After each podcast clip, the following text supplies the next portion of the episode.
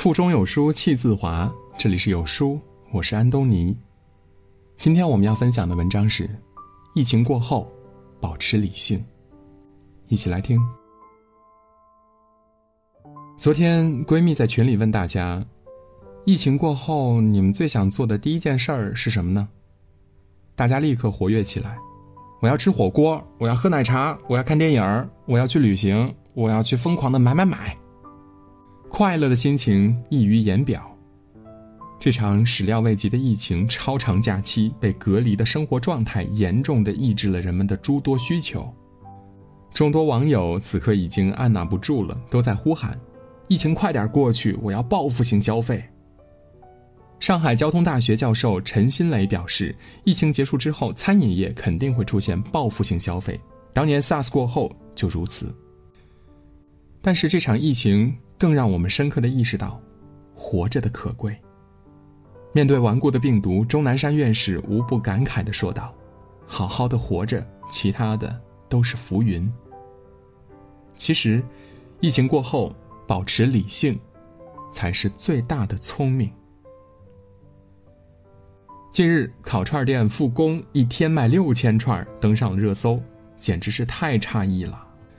原来是兰州烤串店开始复工的第一天就卖出去了六千串，其中有一名客人更是站着狂吃了四十串，将近两斤肉，还有人被憋疯的，一次性点了十五份的外卖，看着满桌的食物大呼满足。广州一家餐饮前几天开始营业，没想到前去等位的顾客比肩接踵，最后没办法，商家只能上了半天班后紧急闭门谢客了。其实这些行为都属于报复性的吃喝玩乐，在这里，有书君想要提醒大家：疫情过后千万不要胡吃海塞。研究统计，每次冬季假期，人们平均要增重零点三七千克。对于成年人而言，体重增加容易，减下去却很难，而且最容易影响身体的健康。大吃大喝还容易造成消化功能紊乱，严重的话还会导致急性胰腺炎、急性胆囊炎等等。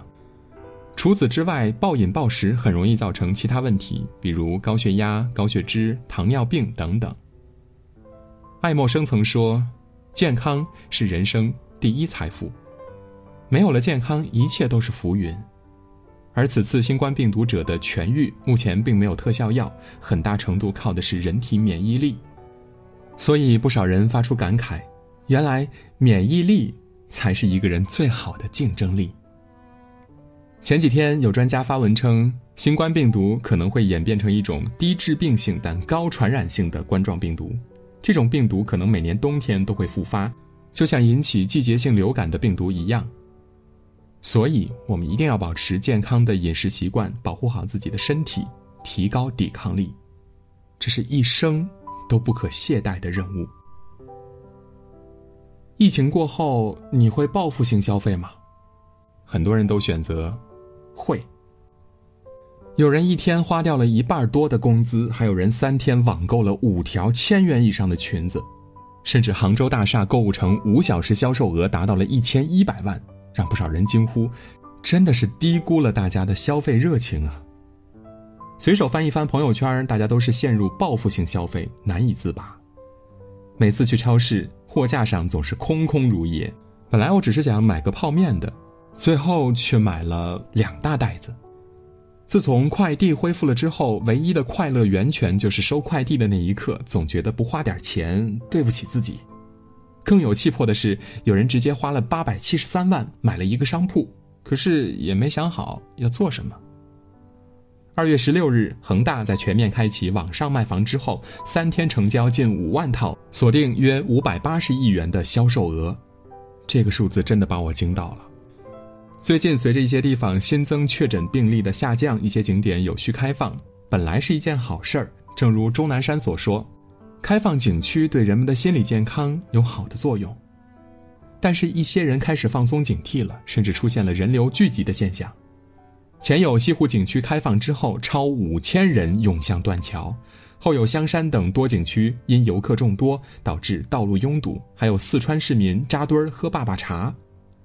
有专家预言，疫情结束之后，短期内会出现补偿式的消费狂潮，小浪潮过后应该会平稳走低。其实可以理解，由于疫情的特殊性，大家这段时间都憋坏了。但狂欢之后呢？房贷、车贷、生活费、教育费、信用卡、花呗，哪个不需要偿还呢？有书君想提醒大家两点。一是疫情还未结束，警报还未解除，不管是个人还是景区，切记不要出现人流聚集性活动，尤其是在密集的地方，一定要做好防护措施。二是疫情过后，切勿盲目消费，有什么都不如银行卡里的存款来的踏实，一定要减少无谓的开支，多投资自己赚钱的本事才是最重要的。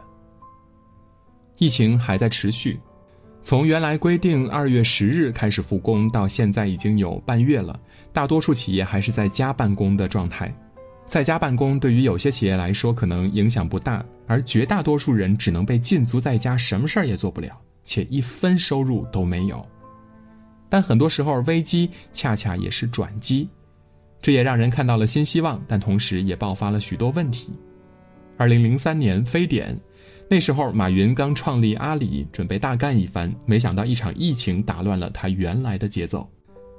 马云并没有被打倒，那时候他已经注意到了 eBay 的发展方向，并且当时立即安排六个人进行研发。二零零三年五月十日，秘密筹划了二十六天的淘宝网就这么诞生了。虽然全国疫情，但淘宝网无疑抓住了那次疫情带来的机会。有许多人觉得成功是可以复制的。但事实告诉我们，成功只能借鉴，永远复制不了。时隔十七年，疫情再次出现，和零三年相比，互联网的发展已经算是比较成熟的。这次疫情虽让很多企业受到重创，但也让诸多企业有了更多的发展可能。有些公司的业务不仅没受到影响，反而在盈利，比如知识付费、线上教育等等在线行业。很多网友说，线上教育、知识付费等线上项目将遇到一段空前的发展机遇，乃至会井喷。前有淘宝、京东，后有现在这些未受疫情影响的企业，于是有很多人开始盲目跟风了，准备涌向在线行业。可是殊不知，盲目跟风只会摔得更惨。就拿在线教育来说，全面普及是做不到的，它存在很多的问题。比如，因为贫富差距、知识结构差距、学生自身对学习兴趣的差距等等因素，导致在疫情中采取的线上网络教育方式会逐渐拉开学生们的文化水平，使得一些学生的学习压力倍增。比如，各学校在疫情阶段所推行的网上教学以及线上教学的方式，使师生互动性降低了，教师确实无法做到课堂上的监管以及了解学生存在的问题，掌握性降低。更会直接导致学生之间文化成绩差距拉大。疫情之下，直播也是挣钱的一种好方式。有一个朋友因为疫情闲赋在家，看到网上说直播能挣快钱，于是和老板递交了辞职申请，彻底不去公司了。直播了半个月之后，结果一分钱都没挣到，房贷、车贷、父母的赡养费、家庭开销，哪儿哪儿都需要钱，现在只能每月靠透支信用卡过日子了。这位朋友落得如此地步，究其原因就是当初盲目跟风，怎么拍视频、怎么剪辑、怎么运营，完全不知道。我们不得不承认，疫情之后或许真的会创造新奇迹，或者有一些新兴行业的诞生。但我们要做的是保持冷静思考，不盲目跟风，根据自身实际情况做好准备，分析它的可行性。马云的成功，疫情只是催化剂。而真正成功的原因是，马云早已注意到电商行业的发展，并且一直都在做准备。成功永远是属于有准备的人的。有人说，线上业务迟早会颠覆线下业务；也有人说，线下业务坚如磐石，任何线上业务都无法取代。其实，互联网发展到今天，如果我们能够静下心来梳理一下各行业的发展状况，就会发现线上线下缺一不可，二者是一种互补关系。所以，这次疫情虽会使一些行业受到重创，但也只是一时而已。疫情过去了，各行业终会恢复往日生机。而那些突然蓬勃发展的线上新行业，疫情结束后是否能经受住市场的考验，我们且行且看吧。陈道明老师曾说：“做人的最高意境是节制，而不是释放。”有人说：“樱花开了，新冠走了，我们一起去看漫天莺飞好吗？”再也不宅了，逛街、唱歌、看电影，走起！再也不减肥了，把要想吃的美食通通吃一遍。在家的这段日子，让我深刻的感受到，没有美食可吃的日子算什么人生啊！是啊，一场疫情困了我们太久了，想做的事情太多了，但我们在享受的时候，是否也需要保持理性呢？或许有人会说了，好不容易解禁了，放纵下不行吗？如果那时候我们还要极力克制自己的欲望和热情，这样的生活还有什么意思呢？其实两者并不冲突。我们需要做的是找到一个平衡点。欲望能够驱使我们前进，但过度纵欲可能会使我们疫情之间的修炼全部白费。每片海沉浮着不同的景致，也翻滚着各自的危险。人的欲望也是如此，它永远在我们内心躁动起伏，引诱我们；而适当的节制，保持理性，则会让我们变得更强大。